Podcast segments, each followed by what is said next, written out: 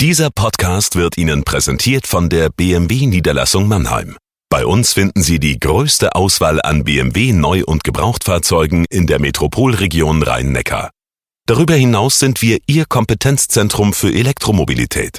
Überzeugen Sie sich selbst und besuchen Sie uns. Auch online unter bmwmannheim.de.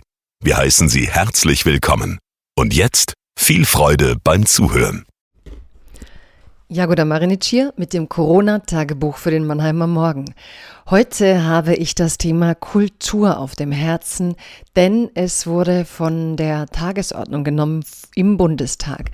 Das heißt, es gab Anträge von wirklich allen Parteien, die sich darum sorgten, was passiert jetzt mit der Filmwirtschaft, was passiert mit den Kulturbetrieben, was passiert eigentlich mit der Kultur als Grundnahrungsmittel, über das alle so gerne reden. Und ja, das ist etwas, was mich doch empört, wie weit man die Kultur hinten anstellen kann.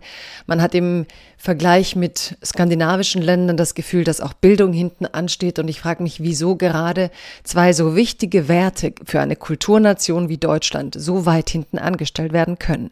Das liest sich im Tagebuch dann so. Liebes Corona-Tagebuch, liebe Zuhörerinnen und Zuhörer. Deutschland ist eine Kulturnation.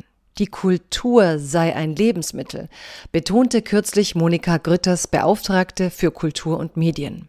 Bundespräsident Steinmeier lud den Pianisten Igor Levit sogar ins Schloss Bellevue ein, um auf die Lage der Kulturschaffenden hinzuweisen.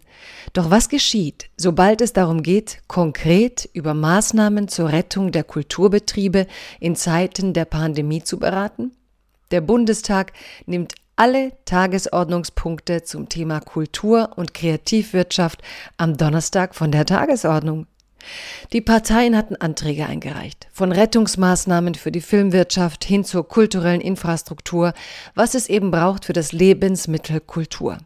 Ich erinnere mich an eine Ausstellung von Jörg Immendorf in der neuen Nationalgalerie Berlin im Jahr 2005. Im Eingang hing ein Banner mit dem Immendorf-Satz Die Kunst muss uns zur Kartoffel werden. Was den Deutschen die Kartoffel bedeutet, ist hinlänglich bekannt. Diesen Satz könnte man in Corona-Zeiten abändern in Die Kunst muss uns zum Spargel werden. Natürlich kann man Kunst nicht essen, und doch braucht der Mensch sie, um als Mensch zu überleben. Trotzdem gibt es für Kulturbetriebe bis heute keinen Öffnungsplan. Wer Kunst als Dekoration statt als Grundnahrungsmittel begreift, verliert die humanistische Bildung aus den Augen. Er verliert aus den Augen, wie sehr es zur Conditio Humana gehört, über Alltägliches hinauswachsen zu können, um uns unserer Natur zu vergewissern. Wir müssen Kunst erleben dürfen. Kinder müssen den Zugang dazu erlernen dürfen. Das Pandemie-Krisenmanagement hat in Deutschland vorbildliche Seiten. Es hat jedoch auch entlarvt, in welch tiefer Wertekrise diese Gesellschaft steckt.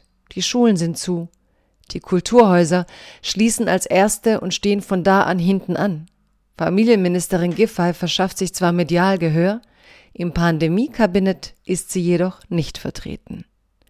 Wie bei allen wichtigen Fragen zur Krise kann man auch hier nicht warten, bis eine Pandemie, von der kein Mensch weiß, wie lange sie dauern wird, vorbei ist. Schreiben Sie doch einmal Ihrem Abgeordneten, woher die Idee kam, die Kultur komplett vom Speiseplan zu entfernen. Erzählen Sie von Ihrem Hunger. Sagen Sie einfach, so schmeckt mir das Leben nicht.